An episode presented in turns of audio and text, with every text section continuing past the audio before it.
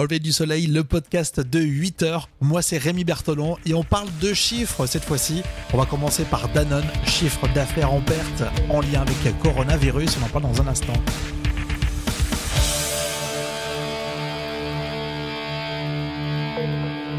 Au lever du soleil avec Rémi. Le premier chiffre, c'est 100 millions. 100 millions, c'est ce que Danone annonce. hein. Le chiffre de 100 millions de pertes en conséquence de ses ventes en Chine et en lien avec le coronavirus. Il y a Aline à Toulouse qui me dit pourquoi ce chiffre si énorme en Chine? Bah tout simplement car pour Danone, la Chine c'est le deuxième marché du groupe agroalimentaire français avec sa marque notamment minérale Mizone et des produits nutrition infantile. Pour eux, d'habitude, ça cartonne. Ils sont donc en perte de 100 millions d'euros depuis euh, le début euh, de ce virus. Alors le deuxième chiffre, c'est 4,8 milliards d'euros. C'est un chiffre d'affaires et c'est le chiffre d'affaires du marché du jeu vidéo en France.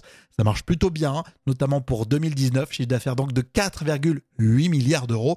C'est ce qu'a indiqué le syndicat des éditeurs de logiciels de loisirs euh, qui présente sa nouvelle édition de l'essentiel du jeu vidéo, qui dresse un bilan complet en fait du marché euh, français pour 2019.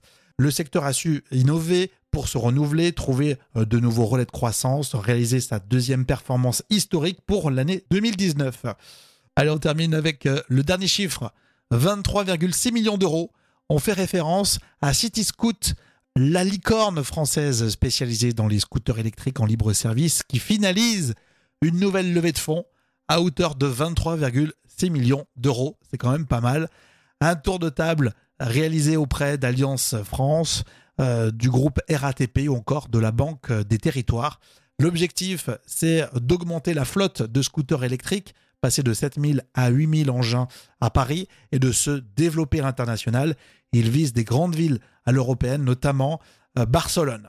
Voilà, donc j'espère que ça vous a plu, cette formule à 6h, 7h et 8h. Euh, vous pouvez en savoir plus hein, sur euh, le podcast Au lever du soleil. Rendez-vous sur auleverdusoleil.fr.